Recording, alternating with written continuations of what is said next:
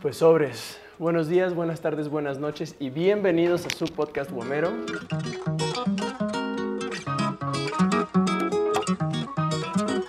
El día de hoy tenemos un invitado súper especial. Ya tiene rato que no grabamos podcast porque no se habían dado por las circunstancias de la pandemia. Pero tenemos al buen Héctor Frappé, que es fotógrafo desde hace 12 años, ¿no, bro? 12 años, sí. Pues cuéntanos, bro. Ahora sí que preséntate. ¿Quién eres? Yo te conozco ya, pero... Pues mira, audiencia- este, pues ya como, como escucharon, me llamo Héctor Frappé, es mi apellido Frappé, no, no mi apodo. Este, pues bueno, la verdad es que tengo ya 12 años trabajando de forma independiente, eh, como fotógrafo profesional y como productor de video. Eh, digo, el camino ha sido largo, pero creo que, creo que he conseguido parte de las metas que me planteé en un principio cuando decidí dedicarme a esta profesión. Y la verdad ha sido muy divertido, digo, yo siempre me gusta mucho compartir pues lo que he aprendido con el tiempo y un poco de mi camino, ¿no? Entonces, cuando, cuando te acercaste a mí de que mandaste mensaje, tú te diste cuenta, la verdad es que no tengo pelos en la lengua, comparto completamente todo lo que, lo que sé y lo que puedo aportar a ustedes, este, que, pues, que apenas van como empezando, pues yo encantado, ¿no? Y la verdad es que yo empecé muy chavo, tengo 12 años trabajando ya como fotógrafo independiente, pero tengo más de 16, este, en el pues en, en el business, ¿no? Tal cual. Yo empecé, yo empecé en la secundaria a trabajar este, con un fotógrafo que se llama Alejandro Ávila. Saludo, Ale, si, si lo ves. este, y él, él- él es fotógrafo de bodas y era literal mi vecino de enfrente. Entonces, yo empecé en la foto, mi papá es doctor. Entonces, como que siempre estaba trabajando, es cirujano, entonces siempre estaba en el hospital, siempre tenía trabajo y así. Entonces, él me preguntó que si quería como compartir un hobby o, algo con él como para conectar más. Padre e hijo. Este, yo le dije, mira, yo soy, estoy abierto a lo que sea. Y él fue el que me sugirió, mira, tengo una cámara, una reflex este, Canon que pues le he usado poco. Eh, lo uso en automático, pero pues quiero aprender a usarla. Como ves si nos metemos a un curso de fotografía? Y así fue como me empecé a aproximar a la foto. ¿Qué edad ¿no? tenías Por ahí, eh? 12 años. Ok. 12 años cuando, cuando tomé mi primer curso de foto eh, y me enamoré, digo, era fotografía análoga en el Club Fotográfico de México. Saludo a todos los fotógrafos del club. Este, no, la verdad es que creo que en su tiempo era la mejor institución para aprender fotografía en Latinoamérica. O sea, no, no- no creo que solo del país, sino en Latinoamérica. Es la, la institución más antigua de, de Latinoamérica en donde se comparte conocimiento de fotografía. Tiene más de 60 años. Este, y grandes fotógrafos de, de México salieron de ahí, ¿no? Manuel, este, estuvo Manuel Ál- Álvarez Bravo, Tina Modotti, este, y digo, te puedo decir Varios muchos nombres. Sí, sí, sí. Sí, sí, sí, este, y, y, pues así empecé, tal cual, empecé revelando fotos, me enamoré del cuarto oscuro, se me hacía pues un hobby súper padre, digo, la verdad es que me acuerdo de la práctica que hicimos cámara estenopeica y con una lata poder hacer una fotografía así me voló la cabeza. ¿no? A nosotros nos lo aplicaron en la carrera, sí. Entonces está súper chingón, digo, y a ti te, te tocó a lo mejor un poquito más, pues ya de adulto, pero yo- a un niño de 12 años ver como con una lata, literal, y un papel fotosensible podía hacer una foto, o sea, yo decía, güey, este pedo es magia, ¿no? Entonces empecé como a involucrarme un poquito en la fotografía y de hecho ferias de ciencias y cosas así en la escuela, en la secundaria y en la Órale. preparatoria, todo lo relacionaba con fotografía, güey. Inconscientemente, o sea, ni siquiera... por Pues no inconsciente, o sea, consciente porque yo quería que más gente conociera que lo que- cómo lo es el proceso químico exacto, ¿no? Entonces, pues no sé, me acuerdo de presentaciones en la secundaria, en ferias de ciencias, de enseñando cómo se revelaba, un- cómo se revelaba una fotografía, este, enseñando las pruebas con cámara estenopeica, compañeros este, que los llevé al club para hacer las prácticas.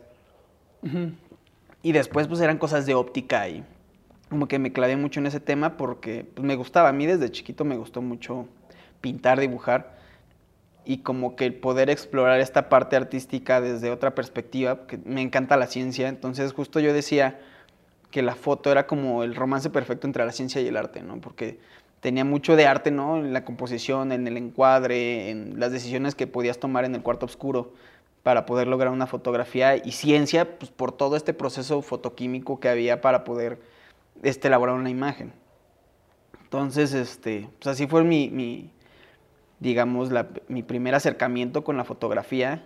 Y ya después fue que dio la casualidad que tenía un vecino que era fotógrafo y a mí siempre me gustó ganar dinero, literal, o sea, es como parte del chip que traigo.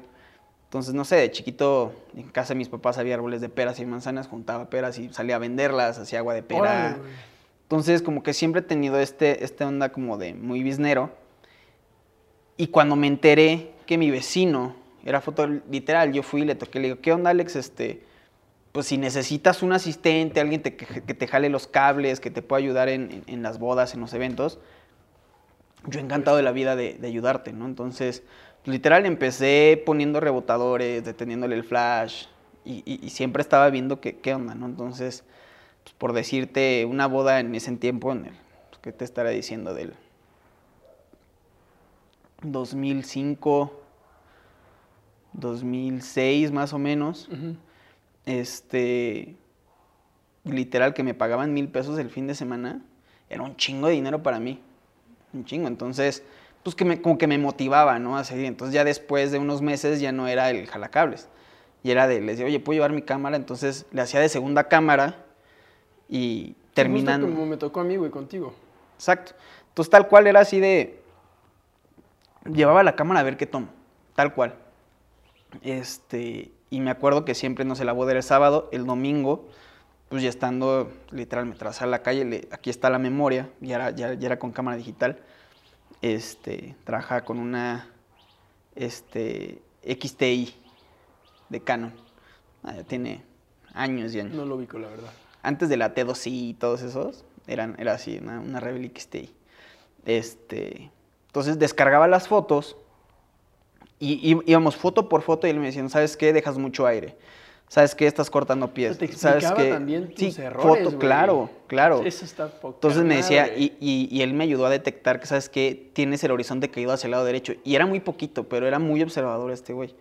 Entonces me decía, ¿sabes qué? Pues hazlo consciente, güey. O sea, se, se- bien, se te cae, se te cae un poquito la cámara al lado derecho, checa que tu horizonte esté vertical, checa que no dejes aire este, en las cabezas, porque de repente me decía, mira, dejas muy justo los pies, pero tienes mucho aire en la cabeza. Entonces, al Sí, fin sí, de semana siguiente, si había trabajo o en 15 días, ya lo hacía consciente, güey. O sea, literal era de, me decía, acuérdate, güey, lo que te dije la vez pasada. Entonces, corregía, ¿no? Y a veces me decía, ¿sabes qué? Poca madre, pero ahora estoy Es- viendo que sí, sí, sí. Disparas puro en vertical, güey. Acuérdate que también tienes formato horizontal, entonces los clientes nos piden diversidad. Entonces era, ya no era como, ya corregí esto, pero ahora Corrige eh, otra la, cosa. la cagué acá, ¿no? Corrigiste otra cosa. Entonces, para mí fue muy formativo que literal se daba el tiempo de foto por foto decirme lo que él veía, mis aciertos y desaciertos. No había días que me, güey, te rifaste, cabrón. O ya ves que me dijiste, mira, tienes fotos muy buenas, pero tienes que ser más efectivo, güey. Porque él, él, pues, es fotógrafo de antaño.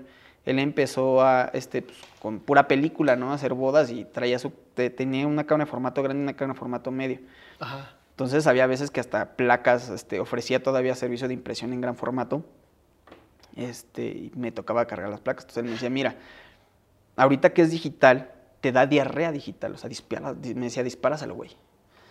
Porque no tienes ese, esa limitante de 36 fotos en un rollo, o a lo mejor 12 si es este, en formato medio, o, que tienes nada más 5 placas para hacer un retrato poca madre. Entonces él me decía, tienes que aprender a ser muy selectivo, o sea, sí disparar, pero aprende a, a ver de qué forma puedes mejorar tus fotografías para que sean de 300, las 300 estén poca madre.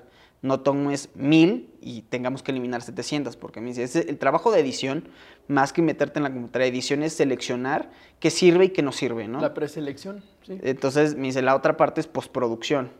Entonces me decía, para no hacer súper tedioso la edición, tienes que ser más selectivo y más este, preciso con las tomas. Entonces eso como que me ayudó mucho a, a entender que no siempre tienes que estar disparando, güey. O sea, como que tener ciertos tiempos. Y, y así empecé, empecé con Alex. Yo creo que trabajé con él como desde los 15 años como hasta los 20. Ujú. Cinco Y- años, güey. Sí, bastante. Y era, te digo, a mí me, me encantaba porque yo, pues como vivía con mis papás, literal chavito, pues toda esa lana la podía gastar en, en cosas que me gustaban. ¿no? Entonces me gustaba mucho el fútbol, era güey, unos tenis chingones, este, un lente chingón para mi cámara, este, de repente sí la fiesta, pero como desde ese entonces le dije, pues es que pues ya estoy ganando lana, no me des dinero, como que también aprendí que las cosas cuestan. Entonces ya no era lo mismo ir a un antro con el dinero de papá con el tuyo. Güey. Sí, sí, sí. Entonces ya era de que, híjole, mejor hoy no. O sí, pero un trago nada más, ¿no? Este, entonces como que aprendí a ser como muy consciente en ese aspecto. Y la verdad es que me, pues ese proceso con Alex me encantó.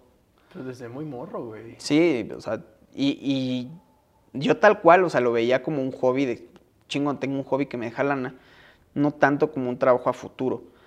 Porque yo, este, mi, te digo, mi familia son doctores, entonces yo dije, pues, güey, yo también voy a, voy a ser doctor, digo, tengo este pedo, igual lo puedo seguir practicando, este, y pues dedicarme ahora sí que al negocio familiar, ¿no? Porque tenían una clínica ahí. Sí, sí, sí. Como sí, que sentía esa Seguir- presión, seguir como el, el legado, tal el cual, legado. porque sentía como la presión de el nieto más grande, el hijo más grande, este, como la siguiente generación de doctores y desde chiquito yo estaba en, en la clínica y era de, mi papá me decía, oye, te quedas de guardia conmigo y era lo máximo que tu papá te invitara a quedarte con él y él se despertaba en la madrugada, que llegó una emergencia o algo, pero tú estabas ahí, ¿sabes? Me encantaba irme a robar las gelatinas de, este, en la cocina así de los enfermos, llegas, te agarras una. Entonces como que siempre, de cierta forma sentí que yo tenía que seguir y Sí, como que, legado. que mi decisión era esa, ¿no? De, digo, sé esto, me encanta, pero pues Tu realidad es otra. Exactamente, entonces cuando llegó el momento de, de elegir carrera, justo yo estaba súper indeciso, ¿no? De, me voy para algo artístico como, como la foto y, y, pues no conocía en ese entonces, porque no había investigado, si había carreras de licenciatura en fotografía, ¿no? Entonces, justo estaba como, pues, si, es, si, me, digo, si me decido por la foto, pues estudio diseño o comunicación y ya me, espe- me especializo en fotografía. Este, y dije, pues si no, pues claro, cirujano, endocrinólogo. O sea, tenías saber, ¿no? dos carreras por las Sup- cuales... Sí, y tal cual yo, yo dije, si es doctor, es, es el UNAM, ¿no? Entonces, como yo estaba, pues no tenía pase directo a la UNAM, este, sabía que tenía que prepararme para el examen y sabía que para, para medicina era de las carreras más demandadas y con mayor este, Sí, pues, puntaje, ¿no? Sí, sí. sí. Para no hacerte el cuento largo, yo dije, si me quedo en medicina, estudio medicina, si no me, me dedico a la fotografía. Y mi primer intento me faltó un punto para quedarme, porque pedían este, 101 puntos y, y saqué creo que 99 o 100. Sea, dices por nada, ¿no? Y revisé mi puntaje en el examen de la UNAM. Y en lo que me fue mal, o sea, química bien, historia bien, física bien, matemáticas bien, era en lengua, ¿no? En español. Y me ponían estas madres de tenedor esa mesa como cuchillo esa. Y puta, un chingo de incisos. Y yo decía, güey, es que no puede ser que esté tan retrasado que esas madres todas las tuve mal, ¿no? Y, y así un montón de cosas muy pendejas eran lo que me equivoqué. Pues me acuerdo perfecto de la, de la lectura de Sor Juana. Y yo, según yo, tuvo todo bien. Y veo así, y digo, güey, claro que, o sea, cabrón, estudié para biología, para, para todos, poca madre. Y no puede ser que por esta mamada No no, me quedé. Entonces dije, bueno, no hay pedo, tengo otra oportunidad. Y para, este, para esta, ahora saqué 105 puntos, dije, a huevo, mejoré, pero no me quedé porque ahora pedían más aciertos. Ahora pedían 109, alguna cosa así. Entonces, pues fue cuando dije, Dios No quiere que esté no quiere que sea doctor. Esa es la puritita verdad, no sé, ya poniéndome excusas. Pero yo creo que inconscientemente no quería, porque yo veía la chinga que se metía mi papá de estando en vacaciones pegado al celular o, este, no sé, en un cumpleaños. Sí, sí, sí, este, mi abuelo es igual, mi abuelo es neurocirujano y es la misma cosa. Ha faltado a Navidades, ha faltado Año Nuevo. Mm. Exacto. Ha faltado a... O que ya está ahí, le hablan y Se bye. bye. Sí, güey, llevas dos minutos aquí.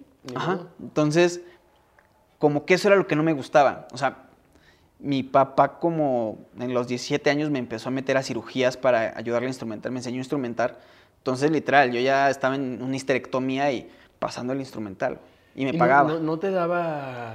me daba miedo la sangre. nada, De- desde chiquito, este, pues te digo, mi papá tenía la cámara y en casos médicos raros él tomaba fotos. Entonces, no sé, de un tumor de 10 kilos y en la cirugía se llevaba la cámara y tomaba unas fotos. Porque él publicaba fotos en una revista médica.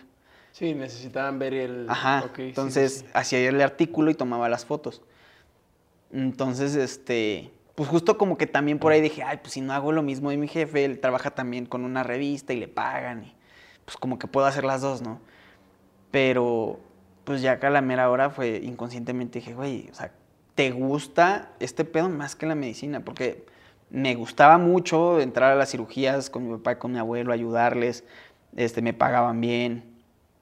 Entonces, pues sí era como que, que veía, pero no sentía yo esa entrega que ellos tenían, ¿sabes? De, de que le haga un paciente, yo hubiera sido, ay, güey, hay un chingo de doctores, ¿no? Pues ve con alguien más, hasta ahorita pasándome la poca madre con mi familia, ¿no?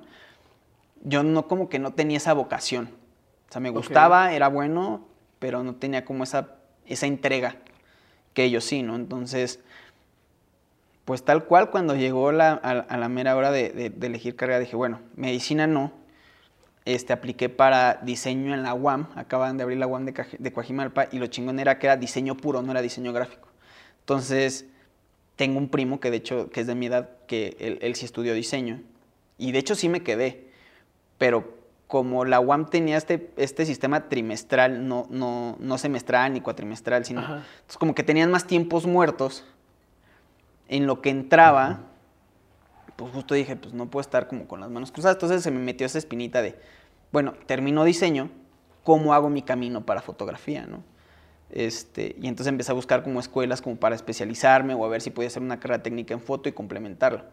Y encuentro de caca una universidad, este, que de hecho es este, hermana de, de, la universidad de donde tú estudiaste, Centro Universitario de Comunicación, el CUC, que está... Ahora es el, el CUC. Ahora, ahora es Ameriqué lo compró una universidad este, española y ahora es América. Pero era la única universidad este, en la Ciudad de México que ofrecían licenciatura en fotografía.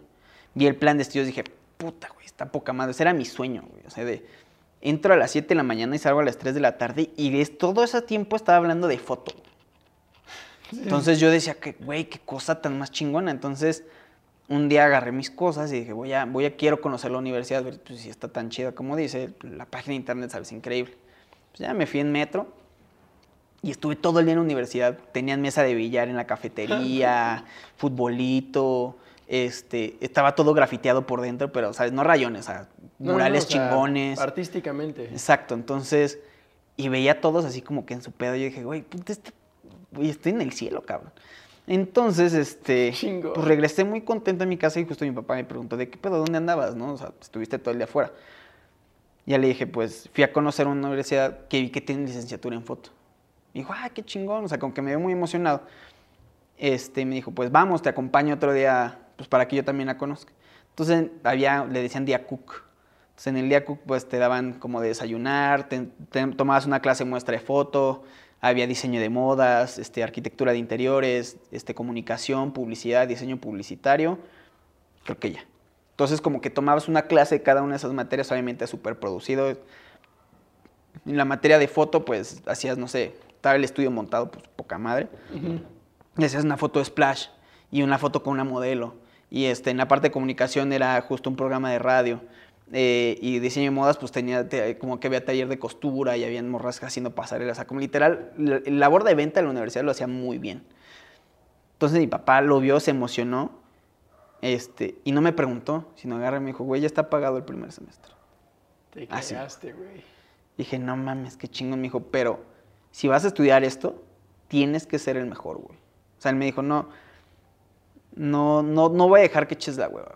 Creo que es algo que, que, mi papá me dijo también en su momento. Y por eso estoy en donde estoy, buscando la manera. Sí, güey, es que te tienes que, te tienes que mover. Sobre todo, yo viniendo de una familia que nada que ver con este, con este giro, porque tuve compañeros de que, ay, es que mi papá es, hace comerciales, o tengo mi mamá es artista, o tengo un primo que está en... más fácil, güey, a llegar Como que, pues, sabes más cómo es el camino yo era el primero de mi familia que se dedicaba como a algo artístico, ¿no? O sea, el único, tengo un tío que es diseñador, pero puso su empresa desde que estaba en la carrera y pues tal cual tiene, pues no un despacho de diseño, pero se dedica a hacer como productos, este, pues, de cierto giro, ¿no?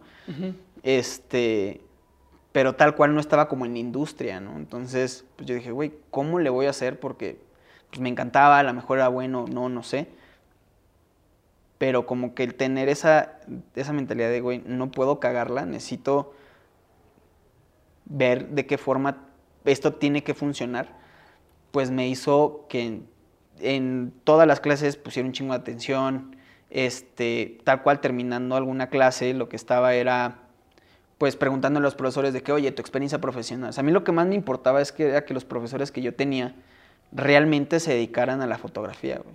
O sea, para mí un profesor de que, ay, no, yo solo doy clases. de-". O sea, sí, sí le prestaba Sí. atención, pero no lo valoraba tanto a decir de, güey, este cabrón hace el menú a McDonald's.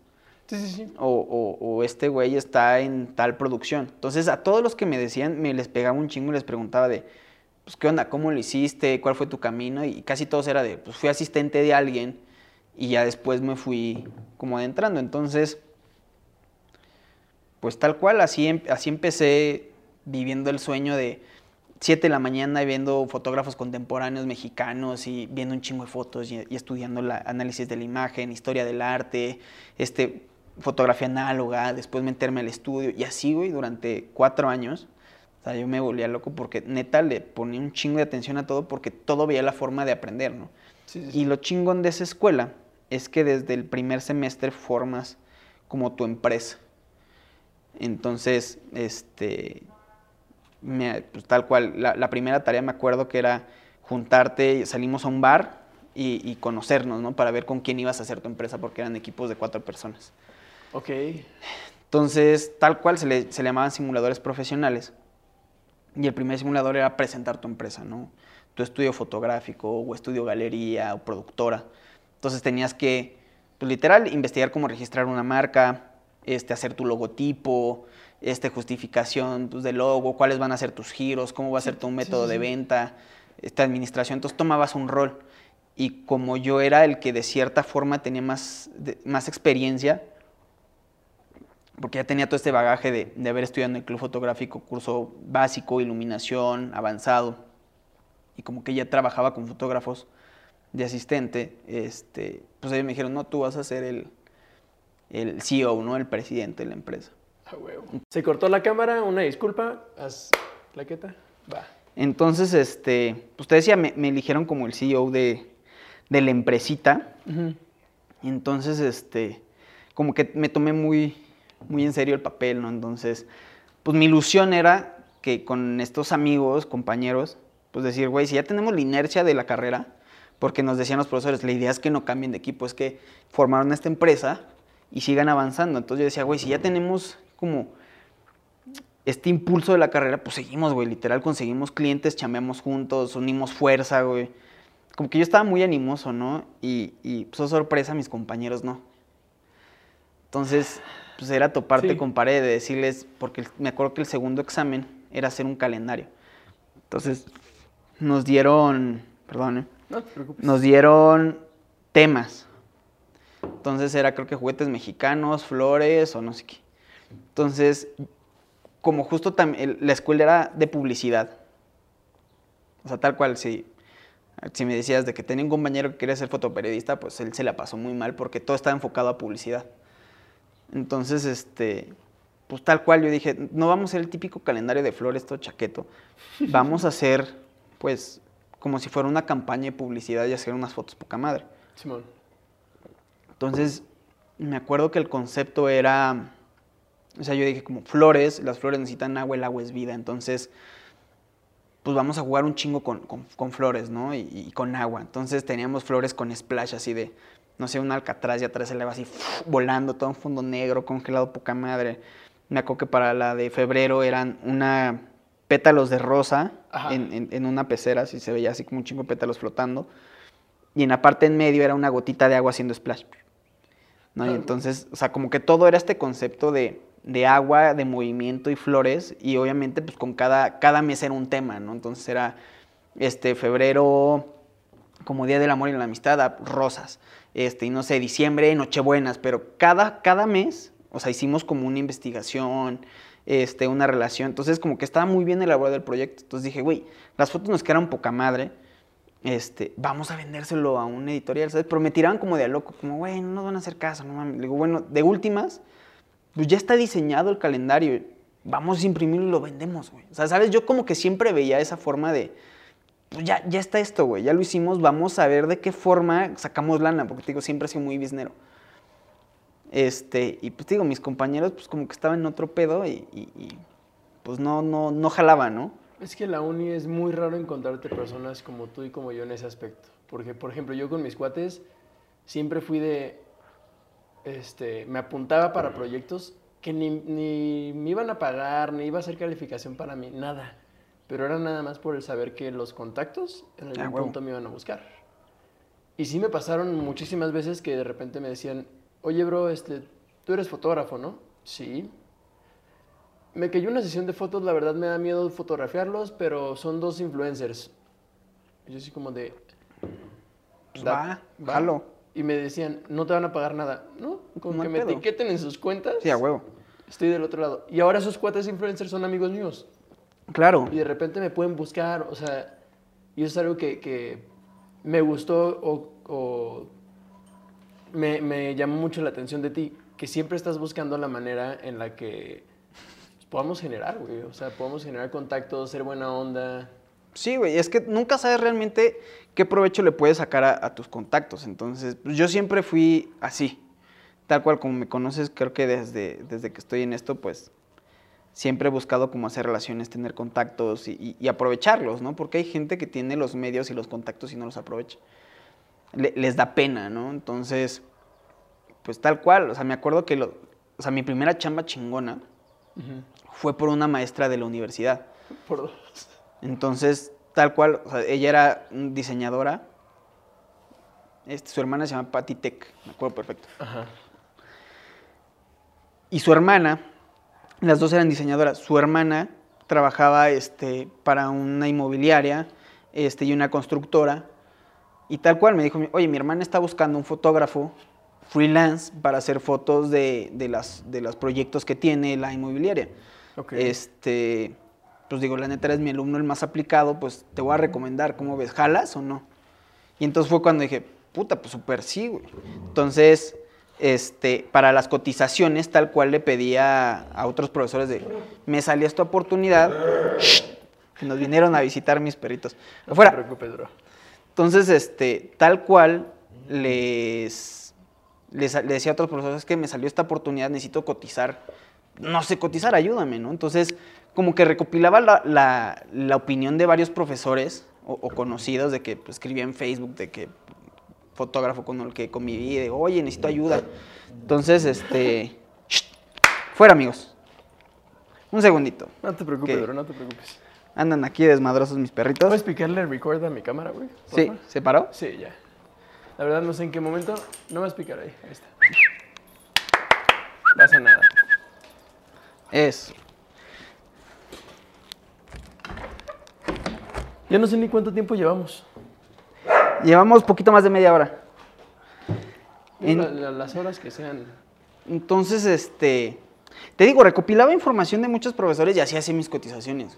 Ajá. Entonces, me acuerdo que mandé mi cotización, me contestó su hermana Patty y me dijo de, oye, me, me gustó, pero necesito, pues, ver trabajo que hayas hecho.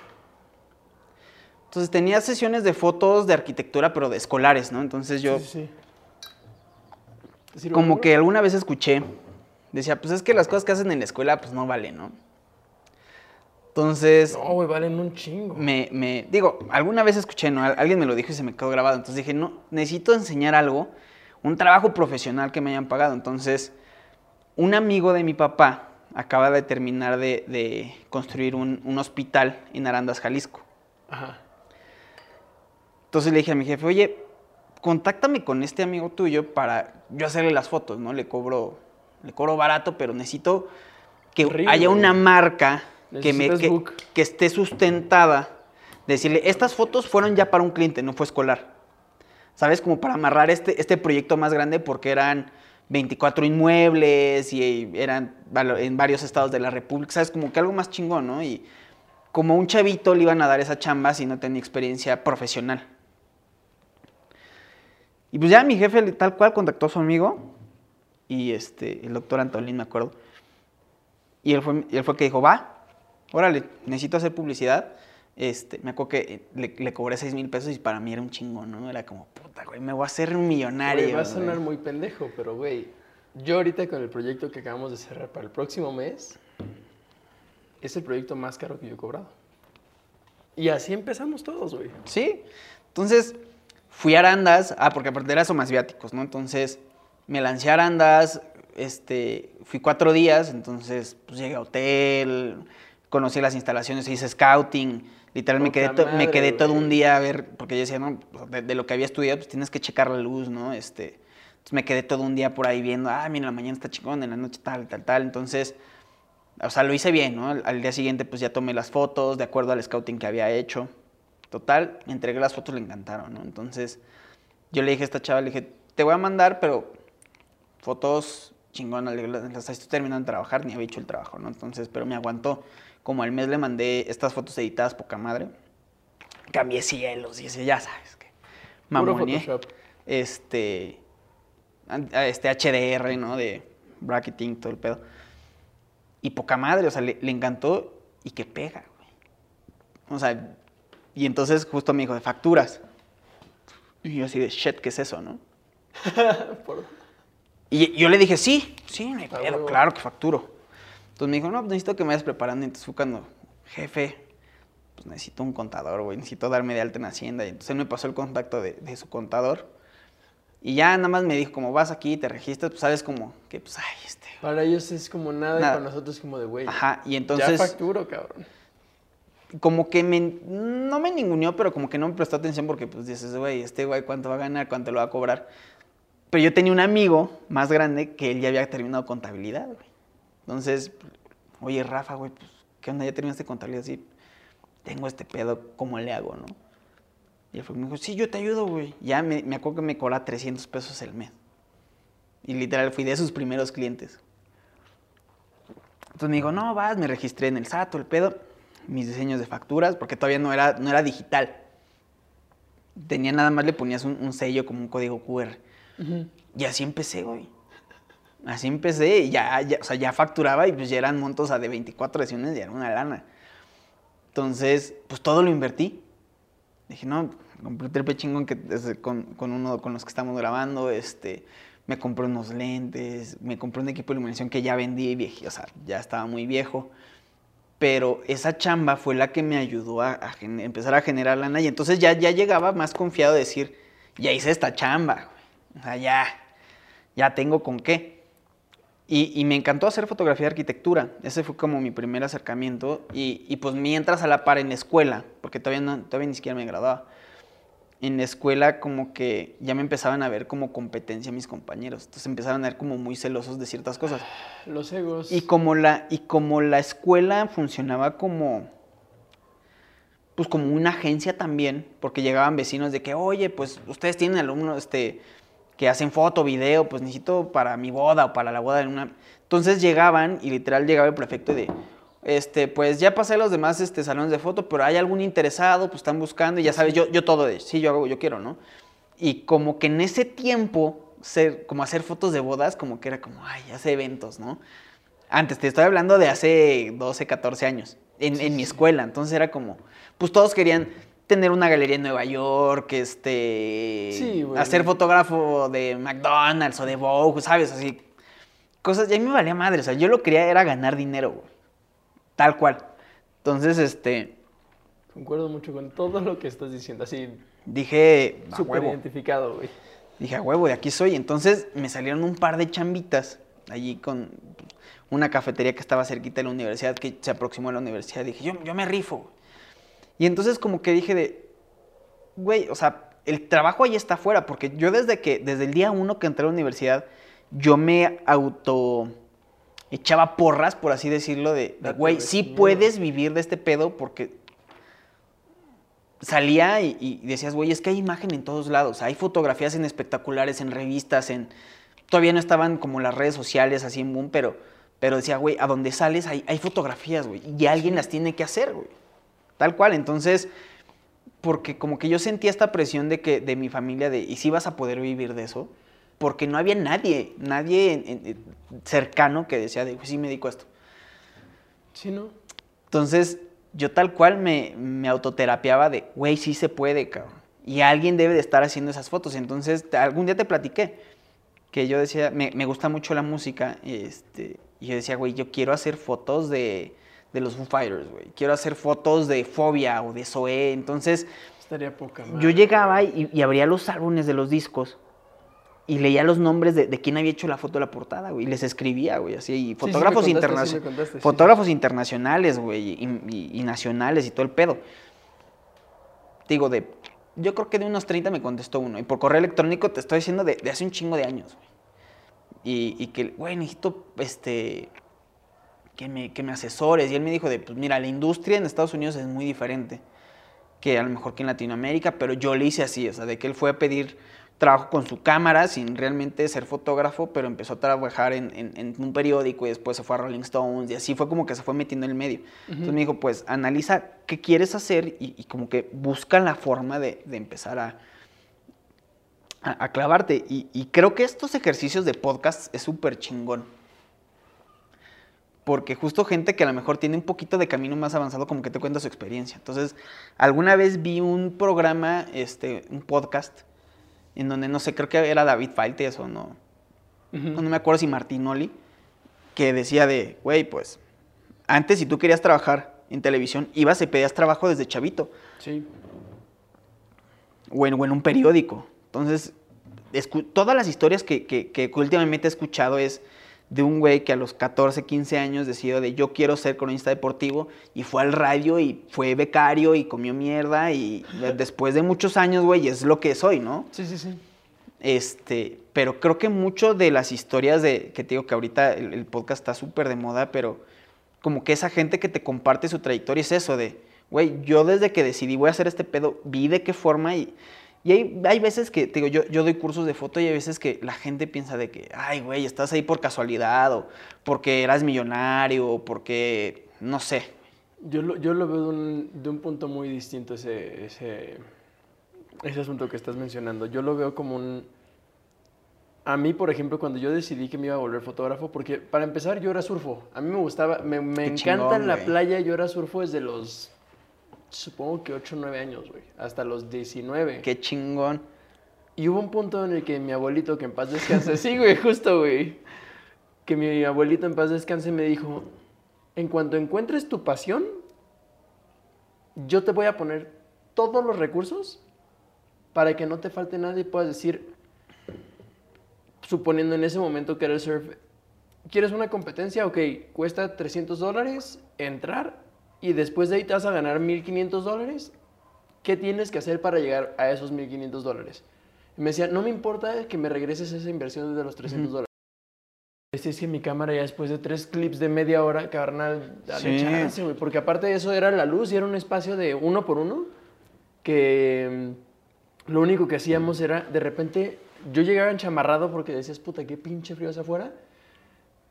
Y a los dos minutos era de, güey, qué calor. hace". Porque no nada más traíamos así, eran dos paneles para iluminarle de abajo hacia arriba y que se viera él perfectamente bien iluminado y, ya sabes, cosas de foto. Y tenía un, un- una luz principal de, de- de luz LED de aro, de luz de TikToks. Pero era gigante y le dije, pues con esto me funciona, güey, o sea, ni modo. Y hubo un punto en el que se calentaba tanto el espacio que la cámara me duraba media hora grabando, pero el segundo clip me duraba 10 minutos Ajá. o 15 cuando ya y era como de puta, voy a ir a Sí. grabar y grabar y grabar y grabar. Yo creo que vamos a hacer una segunda parte. Órale. O sea, la verdad sí, sí creo que... Digo, si quieres vamos a terminar esta idea Sí, terminemos esta idea. y, y después grabamos una segunda parte del Sí. podcast. Entonces, estabas en lo de tu abuelo. Ah, pues me dijo mi abuelo, eh, estando yo en Tijuana, porque yo surfeaba, tenía, o sea, de tu casa a tres cuadras está la playa. Qué chingón. Y pues, yo era de 5 de la mañana a surfear, salía a las 11 de la mañana, a las 3 de la tarde otra vez, a las 5 me salía, a las 7 y media otra vez para el sunset en, en lo- en verano. Y hubo un punto en el que mi abuelo me dijo, ok, te compro tu wetsuit, que es el traje de neopreno. Sí, sí, sí, sí. Y yo siempre compraba de los sobre ruedas, güey, que decías, este carnal ya no lo quiere, me quedó chingón, aunque el pinche hueso te quedaba aquí, güey, todo chiquito, güey, que decías, ni modo. Apretado, güey. Ajá, güey. En 150, pues yo decía, "Güey, ya con esto, ya con esto. Huevo. Y hubo un punto en el que mi abuelo me dijo, yo quiero que tú te veas bien equipado. Me dijo, no tengo como para comprarte la tabla que quieres porque tampoco eres el pro que, que hace cosas como los güeyes que generan y viven de eso. Claro, claro. pero con las tabletas que te estás comprando, creo que ahí vas. Y hubo un punto en el que terminé ese proceso de surfear, que conozco la ciudad, que me vengo a vivir para acá, y mi abuelo me dice, este, no me acuerdo cuándo fue, pero fue, muy- fue unos meses antes de que falleciera, y va y me dice, ya vi que le entraste a la edición y que te gusta la fotografía, yo quiero ver ese es el más chingón. Y yo así como de, ok, no sé ni de dónde me estoy yendo a parar, pero vale Claro. a darle. Y le dice a mi mamá, ¿sabes qué? Ve a Best Buy y cómprale una computadora. La que él decida, que es la, la Órale. mera mera. Y yo así de, ok. Wow. O sea, siempre eran HPs de Sí, 10 sí, mil pesos. sí, sí, sí, huevo. que dices, me sirve para Word y tantan y la escuela y que te veas mamoncito con tu computadora en vez de con tu cuaderno. Y cuando me compran la Mac, que ahí la traigo, es 2017. Le digo a mi mamá, es que nos, nos echamos dos 500 dólares. Sí. O sea, fue una lana. Y me dice mi mamá, lo que tú necesites, tu abuelo y yo siempre vamos a estar para ti. Y le dije, no, pues es que la vida es muy sencilla, pues cómprenme esta cámara. Yo Claro, ni siquiera claro. sabía de foto, yo nada más veía las cámaras y era que se ve muy grande, ya con eso ya. Ah. O sea, ni siquiera sabía para qué funcionaban. Y hubo un punto en el que me sentí como muy... Como que agarré el rollo y dije, ¿sabes qué? ¿Para qué quiero esa cámara si ni siquiera sé de qué se trata la foto? Claro. O sea, la- el tecnicismo de, de la fotografía no sé cómo funciona. Yo lo pongo en automático o en el AB o en el AP que dicen las cámaras y tan tan. Y dije, pues ya con eso se ven bonitas las fotos y digo que ya soy fotógrafo. Y no, me regaló mi papá una Coolpix de Nikon. Ok, ok, ok. Sí, sí vi que las Coolpix sí, Sí, claro, claro, claro, claro, cámaras, claro, pero claro. funcionan para pues, mis primeras fotos. Claro. Y me compré la primera, mi primera cámara, yo estudiaba en la Ibero, en Tijuana. Y en primer semestre me dijeron, necesitamos una sesión de fotos este, de lo que a ustedes les guste y que más les llame la atención. Y me fui a la playa a fotografiar el mar. Ok. Y decía, pues, ¿qué tiene de interesante ver agua en la pantalla? O sea, no, no, como que mi cabeza no procesaba un más. Y hubo un punto en el que fotografié el sol, a contra- o sea, foco hacia el sol para que el- la composición estuviera hacia el sol y que todo lo demás se me fuera negros. Ok. Pero no, no me acuerdo cómo estuvo el encuadre, que tenía el mar y se veía la textura del agua. Sí, el reflejo. Sí, Muy sí, sí. bonito, güey. Pero yo no entendía el cómo, güey, cómo lo hice. Y la foto la tomé en, no me acuerdo si era en manual o en automático o en alguna opción de la cámara. Ujú. Y le digo a mi mamá, es que esta foto no mames, o sea, quiero ser fotógrafo, güey. Ah, qué chingón. Y fuimos e imprimimos la foto porque en la escuela nos, pedíamos, nos pedían que imprimiéramos las dos fotos que más nos gustaran de lo que saliera. Y muchas fotos de cuates decía como, "Oye, están padres tus fotos, pero no sé de qué estilo es. O sea, yo no conocía nada. Imprimo la foto, mi mamá actualmente tiene la foto en, en tu casa en Tijuana y las tiene y siempre que voy le digo, es que qué cagado que esta fue mi primer fotografía, mi primer acercamiento como real a la fotografía y no nada más así de, ah, estamos en la fiesta y qué padre. No. Y después de ahí fue cuando te digo que empecé todo este proceso, ya para no hacer el cuento tan largo, este, me di cuenta que yo quería fotografiar y mi mamá me dijo, ¿y cómo le vas a hacer? Yo tenía todo mi equipo de surf en la casa. Tres tab dos tablas, este, foamboards para que aprendieran los chavos. Así como tú con la fotografía, pero yo con el surf. Ok, Porque mucha gente no le gustaba meterse porque tenía miedo. Yo conocía los salvavidas, yo sabía cómo salvar una vida dentro del agua, no tenía ninguna bronca. Hasta que hubo un punto en el que decidí, y ahí fue cuando justo me sentí identificado contigo con el aspecto de, de ser este doctor o ser fotógrafo, y dije, o me dedico a surfear o a la fotografía. No le quiero meter 50-50 porque nunca voy a llegar a algo... Sí, es all in. Sí. Y ahí fue cuando le dije a mi mamá, ¿sabes qué? Voy a vender todo. Wow. Vendí todo mi equipo de surf. Los trajes, las tablas. No queda- te quedaste no ni con una tabla. Nada, güey. No, nada, qué loco, güey, qué loco. Yo creo que traía como, como 12 mil pesos. Y fue lo que ok. pude vender todo. Cuando ya sabía que me- mi equipo valía tres veces más. Pero por el uso y fue lo que me dieron y fue lo que dije. Sí, fue "¿Sabes así, qué? caliente. Adelante. Y ahí fue cuando dije, ok, ahora un fotógrafo, ¿qué es lo primero que compra? Pues la cámara, ¿no? Claro, sí, Supongo. sí. Y en eso mi abuelo supo que yo me iba a comprar una cámara y me regaló una Nikon que tuve que cambiar porque dejó, de- una manera muy rara, pero dejó de funcionar la cámara. Ok. Pero una cámara Nikon de... Puta, güey, no me acuerdo qué modelo era, pero súper viejita. Y era así un pinche monstruote de cámara, que no me acuerdo qué modelo era. Yo sí de, güey, es que ya traigo la cámara de... O sea, Ya, güey, la güey. de mis sueños, no gasté nada. Mi abuelo me la mandó con dos lentes. Y los lentes llenos de arena, güey, que no jalaba el, el, Sí, el sí, zoom, sí, güey. sí. Yo decía, pues bueno, que me espere el fotógrafo y era... Y el foco también así... Sí, sí, sí. Yo, para mí era así como de, ya tengo el monstruo de cámara porque mi camarita era una pendejada. Claro. Hasta que hubo un punto en el que empecé a fotografiar y le decía a mis amigas y a mis amigos en Tijuana de, oigan, traigo una cámara poca madre, ¿qué onda? Yo, yo nos vamos en mi coche, le pido a mi abuelita o a mi mamá el coche y nos vamos a Ensenada y nos vamos a Ya, qué chingón. distintos spots, acompáñenme para armar este, una sesión de fotos poca madre. Ok. Y íbamos así en la calle caminando y la fotita, con tal de jugar con la cámara, porque yo no sabía ni de qué disparos, ni de velocidad de obturación, nada. Claro. Y hubo un punto en el que la camarita me, di- me sale una chamba aquí en Ciudad de México de unos tíos que tenían una empresa. Me dicen, oye, ¿te gustaría ser editor de nuestra empresa? Y yo así como, de, conozco iMovie, pero ni siquiera sé cómo se usa. Claro. En ese, en ese momento fue que me regalaron la computadora. Me vine a vivir a Ciudad de México, estuve un mes allá y un mes aquí. Me salí de la carrera porque dije, esto es lo que más me gusta. Porque me Ok. sentaba ¿Qué, ¿Qué estás estudiando? comunicación en la. Ok, ok. Y me di cuenta que toda comunicación, mis ocho materias eran siete de periodismo, una de fotografía. Y pues, ¿qué crees? Reprobé todo. Ah, man. Todo, así, cinco, cuatro. Había maestros que me decían, güey, es que vienes ¿Qué pedo? nomás ¿Qué haces, güey? Te Sí. duermes, o sea, neta estás haciendo que tus papás paguen 15 varos al semestre Verga. por no hacer nada. Y foto, 10, así, sentado, güey, que... Huevo. Le marcaba a mi profesor en la tarde porque yo iba en la mañana y me decía, güey, tranquilo, es una sola foto, no pasa nada. Así de, es que quiero que me expliques más. Y el profesor sí Claro. era muy huevón, demasiado huevón. Ok, Y hubo un punto en el que dije, puta, es que me encantaría hacer fotos. Y le decía a mis amigas, invítame a un café y yo te hago sesión de fotos. A huevo.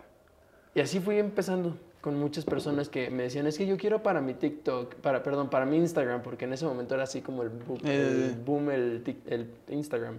Traigo mucho TikTok ahorita. Sí, yo, yo, yo, yo quiero hacer mi, mi canal de TikTok chingón, pero. Híjole. Oye, es que la flojera, Híjole. actualmente la flojera de mover nuestras redes es de... What? No, gracias. What? Sí. Afortunadamente en estos momentos mi novia es la que mueve mis redes. O sea, yo sí le digo, La- "¿Sabes co- qué? Contácteme, güey. Que, Sí, que me haga una, que me, no tengo bronca, ¿eh? que me haga una cotización y Sí. sí, güey, te lo juro que sí, ¿eh?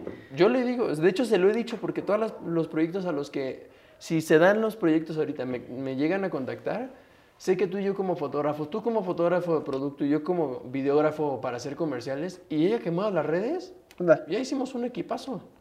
Claro, Y claro. muchísima gente es de, ah, no manches, traes un crew que te va a costar 15 mil pesos, 20 mil pesos, pero es con este servicio gigantote y es Claro. cuando dices, güey, yo jalo. Sí, sí, sí. Sí, totalmente. Totalmente. Pues qué chingón, digo.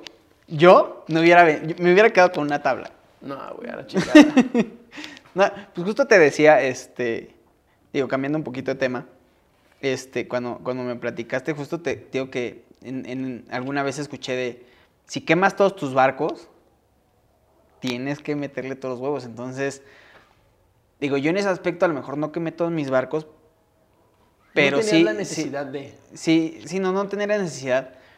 Yo sí. Pero sí me vi, sí me vi como forzado a, tienes que echarle todos los huevos para poder sobresalir. Y, y fui como que se me fueron presentando oportunidades que las fui tomando y las, o sea, las supe manejar. Ujú. Entonces te digo, a mí, a mí realmente cuando me piden un consejo de, oye, ¿cómo le hago para acceder a clientes grandes? Güey, da- date de alta en el SAT y paga impuestos. Es triste, güey. Es- es a, nadie le, a nadie le gusta pagar impuestos, es horrible, pero, Pero solo así la hacer- gente te va a contratar porque ya no lo ven como un gasto, sino es una inversión y aparte es deducible de impuestos para ellos. Sí, y para ti. Porque aparte y- y tú les ganas, cobras los ¿eh? impuestos que tú vas a pagar y ya te evitas la bronca. Es nomás un proceso para ellos. Sí, sí, cobras sí. el, ok, más impuesto. Y carnal. cobras más, porque hay gente que de repente dice, no, es que yo, yo no facturo, pero güey, o sea, de repente me preguntas, ¿cómo le hago para hacer fotos para Sears? Pues güey, uno, lo primero que te dicen es, tienes que facturar, ¿no? Y pasas por un proceso este, en el que te dan de alta como proveedor en la empresa, o sea, es engorroso de huevo así. Pero cuando la gente me dice, es que ya tengo seis años haciendo fotos y no puedo, ¿estás de alta en el SAT? Cuando no. te dicen que no, Güey, está. no vas a seguir No, creciendo. no vas a seguir creciendo, no hay forma. Entonces, así, consejo para todos, este, si realmente quieren crecer su negocio, pues lo tienen que formalizar, tal cual. Sí, yo ahorita, por ejemplo, este año lo que quiero es mi casa productora, ya irla a meter en de autor y que ya esté, porque ya tengo cinco años con ella, pero nunca lo he hecho porque nada más no me hallo en qué servicios voy a dar. Claro. Pero ahorita ya estoy como más enfocado a, tengo la casa productora, ya sé qué servicios quiero dar, ya sé con quién quiero colaborar, ya sé que puedo invitar gente a las colaboraciones y que po- todos podemos ganar y aprender algo. Claro. Y eso es algo que, que creo que a mí me daba mucho miedo el SAT, muchísimo, hasta que la empresa en la que trabajaba. Yo, yo, yo, cada, cada que, que mi contadora me escribe, me da miedo. Sí, sí, sí, que dices, ¡No "En la mames! madre. No, no, no fui Bloqueas yo, sí, sí. Pero no, realmente de repente es como que, oye, este, ¿qué onda? Necesito que me expliques Que por, explique, por qué pusiste, por qué pusiste esto en esta factura, ¿no? Porque yo hago mis facturas y de repente, pues de repente la cagas. Entonces ella me dice, no, este, hay que, tienes que hablar con la empresa con la que le- la, la- la hiciste para darla de baja y refacturar porque ahí hubo ahí un concepto mal. Y es como que, bueno, va, pero para eso le pagas a un experto, güey. O sea, Sí. porque te, te ahorras un pinche dolor de cabeza y, y que al rato esté el SAT, ¿no? Chingándote ahí en tu puerta, güey. Entonces, la neta, yo también le tengo pavor. Pero pues mira, alguna vez mi papá, a mi papá me dijo, ¿no? De, hay solo hay dos cosas de las que no te salvan, ¿no? De la muerte y de pagar impuestos. Entonces, pues mientras más rápido lo hagas, más rápido avanzas e- en esa escalera para poder alcanzar clientes más grandes, ¿no? Y aparte, pues ahorita ya es necesario, ¿no? Vino una reforma fiscal durísima y tienes que estar de alta sí o sí. Tal Sí. cual. a Entonces, menos de que te paguen en efectivo y en el momento. exacto. Digo, hay veces que, que hay clientes que me dicen, oye, el pago es en efectivo. Ah, buenísimo, no, me quejo. bronca, no güey, me sí, quejo, güey. ¿no? Con eso hago, hago mi mandado, este, ¿sabes? Sí, como, como gasto corriente, pero, pero realmente de repente me preguntan de, ¿cómo le haces? Es eso, ¿no? Paso uno, si ya, si ya tienes como la técnica resuelta es darte de alta en el SAT. Paso A uno, a así. mí me con- pasó eso, consejo tal cual. Este, paso dos, pues tener realmente un, un- buen book. Este, y buscar trabajo. Porque yo di clases también en la universidad donde estudié, di clases.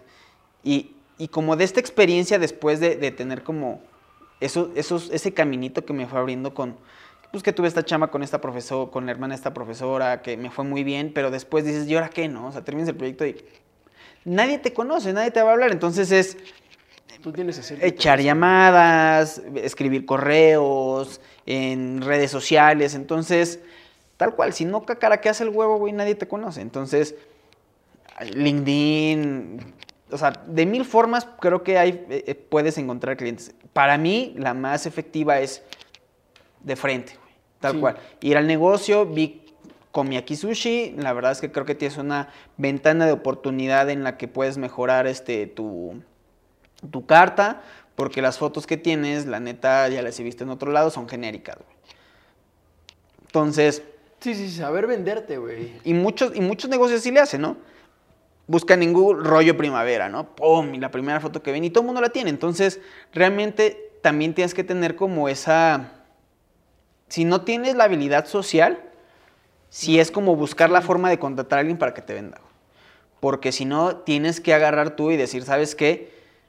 Voy a ir y, te tragas la pena, güey. Vas a la pizzería de la esquina, oye, ¿sabes qué? Pues vi tus flyers, yo soy médico a la imagen, creo que podemos hacer una buena sinergia y puedes mejorar mucho tu, este, tu, publicidad, ¿no? Y, y enseñarle, o sea, yo hago esto, porque pues mucha, hay mucha gente habladora y, no enseña con qué, entonces, este, pues creo que no, eh, o sea, moraleja número dos es, todo el tiempo tienes que estar mor- bombardeando. ¿Quieres trabajo?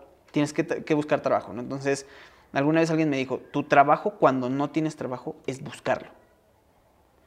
Sí. Entonces, tal cual, o sea, el día que yo termino un proyecto y no tengo una cotización enfrente, o sea, de que digo, ya sé que la próxima semana tengo esta sesión o esta o esta, es, ok, de los contactos que tengo, ¿a cuál le puede dar seguimiento? O si hice una cotización hace un par de meses y no se ha concretado, ¿qué onda? ¿Qué pasó? Entonces, como que ese seguimiento a los clientes y esa atención personalizada, digo, a veces cuando empiezas eres el one show este, man, ¿no? De que tú facturas, tú editas, Así tú tomas las fotos, tú haces todo. Y a veces, digo, yo, yo he tenido representantes de ventas, o sea, tal cual agentes de ventas que me hablan, oye Héctor, ¿qué onda? ¿Te conseguiste cliente? Y ellos ganan por comisión. Mientras más chamba te consiguen, más ganas. Este. Saludos al tocayo, este. pero, pero pues él, tal cual me, un tiempo me ayudó a, a, digamos, a posicionarme. Llegó un momento en donde los proyectos que me conseguía ya no, ya no eran de mi agrado y, tuvimos que cortar de, de, esa relación profesional. Pero aprendí, aprendí mucho de él, de cómo chingados le hace para venderme, porque él, obviamente él tenía más pool de otros servidores, de, estos, de otros prestadores de servicios. Pero la neta es que a mí me haces una pregunta y, me sigo, güey. Entonces yo no tengo esa limitante de que, ay, no me gusta hablar por teléfono, ay, entonces... Si no tienes esa fortaleza de ser sociable y de poder hablar y de poder venderte, busca a alguien que lo haga por ti. Cuesta, claro que cuesta. Nada en esta vida es gratis, pero entonces busca para qué eres bueno y de qué forma puedes encontrar este, la forma de vender. Por ejemplo, ahorita no me cuesta trabajo hablar, pero sí me cuesta trabajo hablar enfrente de la cámara. Entonces tengo un chingo de ganas. ¿Enfrente de la cámara te cuesta trabajo? Puta. O sea, digo ahorita porque estás tú. Pero, pero tú, tú directo romper esa cuarta pared la que te cuesta sí. Entonces, por ejemplo, veo a la gente de TikTok que se pone a hablar enfrente de la cámara y no es que no pueda, pero es que me da hueva. O sea, y yo creo que la hueva es una cierta barrera psicológica que yo mismo me pongo. ¿sabes? Entonces, creo que mi siguiente paso es agarrarme a cachetadas y decir, ¿sabes qué? Quítate ese miedo pendejo que tienes o esa pena que te da y háblale a la cámara. Tienes mucho que, que, que, contar, que contar, güey. Y, a lo mejor que compartir de técnica, de mil cosas. Tips. Y, he visto mucha gente que a lo mejor, este, digo, no es una competencia, pero a lo que mejor no le iba tan bien y de repente empezó su canal de TikTok o, de, o, de, o hacia Instagram Reels y de repente, ¡pum! Un boom, sí. ¿No? Y dices, a lo mejor no es tan bueno, Pero ya, pero ya lo consiguió, güey. O sea, tiene su mérito porque le, porque le chingó a las redes y le movió y entonces ya es conocido. Y entonces yo digo, no me puedo quedar atrás porque, digo, eh, toda la tecnología todo el tiempo está evolucionando. Entonces tienes que moverte, si no, pues pelas, ¿no? Sí, o sea, algo que a mí me pasó antes de conocerte de hecho, dos semanas antes de conocerte, yo mandaba currículums. A partir de octubre empecé a mandar currículums del año pasado. Pero así de que diario mandaba currículums, yo mandaba mi CV y nunca mandé books. O sea, nada más era mi CV y capaz y pega, capaz y no, porque tenía algo fijo. Ok, sí, sí, sí. ¿No habías quemado tus barcos? No había quemado mis barcos en ese momento, hace dos meses, tres. Y hubo un punto en el que Em, la empresa me vio como que ya empecé a mandar currículums y me dijeron, ¿sabes qué? Te contratamos por proyecto, pero pues tú sigue adelante. Y la verdad me apoyaron muchísimo. Me dijeron, tú sigues siendo nuestro fotógrafo, pero en vez de que te estemos pagando mensualmente, vamos a ver la manera de que por proyecto tú nos cotices. Y si estás disponible, qué chido. Y si no, buscaremos a alguien más, aunque no conozcamos su trabajo. Y ahí fue cuando dije, ya tengo un cliente fijo que ya, ya no es yo soy el empleado de la empresa, ahora es tú eres mi cliente. Claro. Si me necesitas, ahí estoy. Y conoces mi trabajo porque llevo un año conociéndote y trabajando para ti. Claro.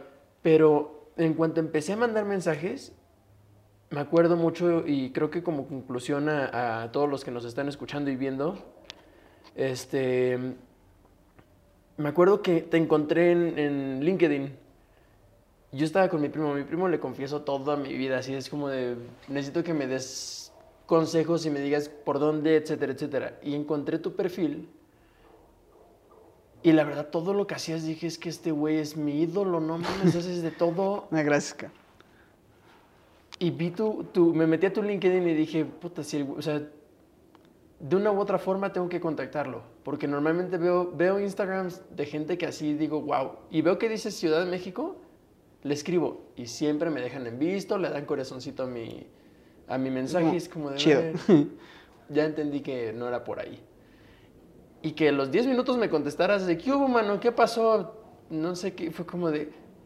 Para empezar, empecé a pegar de gritos en toda la casa. Así de, no mames, un fotógrafo me contactó, y, y, te, platicaba, güey. Es que a mí me hubiera encantado cuando yo mandaba estos correos a estos fotógrafos de... Me hubiera mamado que alguien me contestara. Entonces, tengo que ser yo coherente con lo que yo quería que me sucediera. Entonces, cuando la gente me escribe de que, oye, vi tu chamba, está de...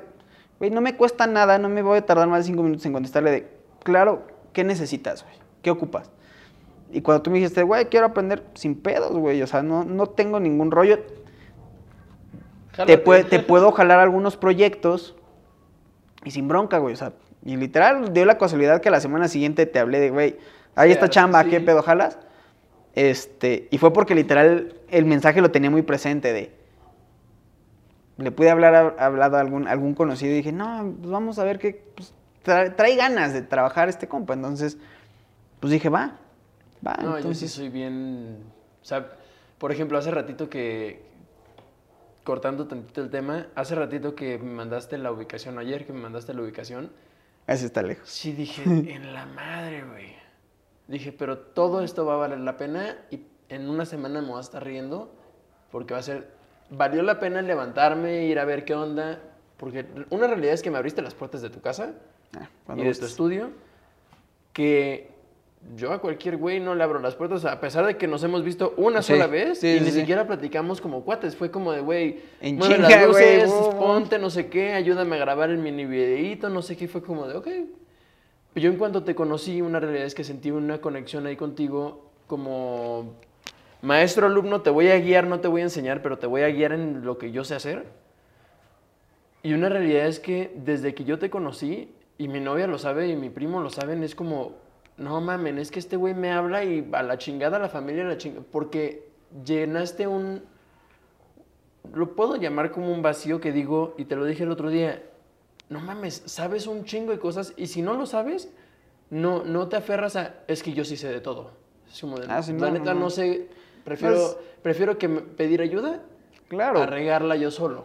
O sea, te digo, o sea, si hago video y, y tengo muchos años haciendo video, pero si alguien más me puede ayudar, Te evitas la bronca de hacerlo tú solo, güey. me, me ahorro el dolor de cabeza, güey. Entonces, este, y así pasa, ¿no? A mí me encanta retocar fotos. Soy, la neta es que soy, soy muy bueno para moverle el Photoshop a los programas de edición de, de fotografía. ¿Cuánto pero hay- tiempo tardaste en aprender de Photoshop? Híjole, es que Photoshop yo lo uso desde el CS3, desde el Sí, sí, sí, que iba en la secundaria, güey. Entonces, era como, yo en vez de jugar Nintendo, güey, o sea, de jugar en el, que era el Nintendo? Wii, eh, en el GameCube, era Photoshop. El GameCube, güey. Entonces, foto, una, una belleza.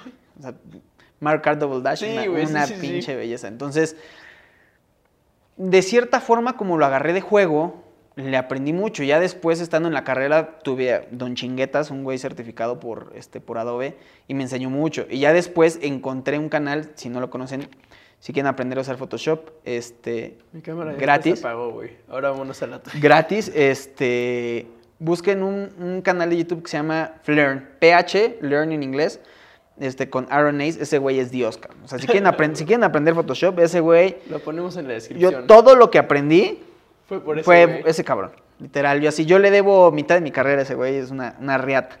Si, Aaron, si lo estás escuchando, que no creo, este, aparte eres gringo, no creo que entiendas español, pero es la verga, güey. Te debo mucho, güey. Este, pero sí, no, no, no, y, y le juro, o sea, digo, pon, pon, pon mi Instagram, este, mi LinkedIn si quieren. La neta es que el que me escribo le, le, le contesto, yo tampoco es que tengo dos millones de seguidores, la neta no, pero siempre que alguien me escribe que quiera aprender, yo con todo gusto, aparte doy cursos, este, aquí en mi estudio y en otros lados. ¿De qué das entonces- cursos? Ahora sí que vende tu, tu negocio completo, güey. Pues tal cual, hago cursos a medida y tengo, mi, tengo programas de, de- educación de fotografía. Siempre me ha gustado compartir. Este, doy un curso básico en el que aprendes a usar la cámara, conceptos básicos, ISO, velocidad, diafragma, composición. Este, en el avanzado vemos tal cual ya luces de estudio. Enseño Strobist, que es de mis fuertes, tal cual la iluminación yo creo que es, es- de, mis, de mis fuertes en la fotografía. Este, y después ya vemos este, fotografía de retrato, editorial, eh, hacemos un, un taller de efectos especiales para producto.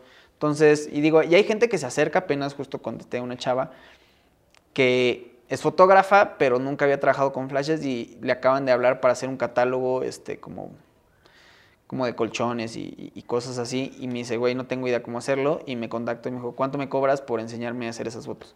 Te digo, yo no, yo no tengo pedo. Entonces, tal cual, le dije, te cobro tanto, ven aquí y, y creo que va a venir el domingo a, a que le enseño. Qué chingo, güey. Entonces, este, pues sí, digo, como alguna vez alguien me dijo, el hecho de que yo te dé la receta del pastel no significa que lo vas a hacer igual o mejor. Sí, lo no, vas a hacer no, diferente, güey. Nunca voy a hacer lo mismo que haces tú. Nunca va a ser lo mismo, siempre va a ser diferente. Puede ser mejor, puede- ah, y es muy subjetiva la foto. Entonces puede haber a gente que le gusta más, gente que le gusta menos. Entonces, Te digo, yo no tengo tema con, con compartir lo que sé, porque a mí me hubiera gustado tener un mentor así. Eso es una realidad. Sí, sí me lo comentaste la vez pasada. Yo, yo sí te lo puedo agradecer de corazón a todas las personas que nos están viendo y escuchando a través de Spotify, que nos están viendo en YouTube. Este, cuando tengan un mentor, aprovechenlo al máximo y no nada más en la parte profesional, sino en la parte personal, porque una realidad es que siempre aprendemos mucho, por lo menos yo de ti estoy aprendiendo como no tienes una idea. Y justo por eso estamos aquí en tu estudio. Sé que, Ah, estás, vi- sé que vives madre. una hora de mi casa y que sin tag no hay manera de llegar una Sí, hora. no, o sea, es- es, es, sí es un desmadre llegar. Pero una realidad es que cuando tienes las ganas y quieres aprender y quieres conocer, la gente que te, que te dio la mano siempre va a estar ahí para ti. Ya, güey. So, Ahora sí que yo creo que concluimos la plática. Tenemos que hacer una segunda parte, bro. Cuando quieras. A ver si, si pronto nos aventamos una segunda parte. Hay que editar Órale. todo esto. Va. Y aquí en, el, en la descripción dejamos todas tus redes sociales, Facebook. ¿Es Facebook, LinkedIn, Instagram? Instagram y digo, ahorita estoy rehaciendo mi página de internet, entonces igual. ¿Me avisas la ponemos? Sí, sí, sí. sí. Se puede reeditar Ah. y no pasa nada. Perfecto. Pues hermanito, te lo agradezco muchísimo. Muchas gracias por darnos y abrirnos las puertas de tu casa. Ah, cuando gusten. Y pues nada, sobres. Después hacemos unos tutoriales con, con Emilio, a ver qué se nos ocurre. A ver qué se nos ocurre, que salgan cosas chingonas. Vientos. Sobres. Qué chido, güey. Neta, muchas gracias. No, ¿de qué, cabrón? Para todas las personas que nos escuchan en Spotify, les agradecemos de su apoyo y nos vemos en un capítulo más. Buena vibra.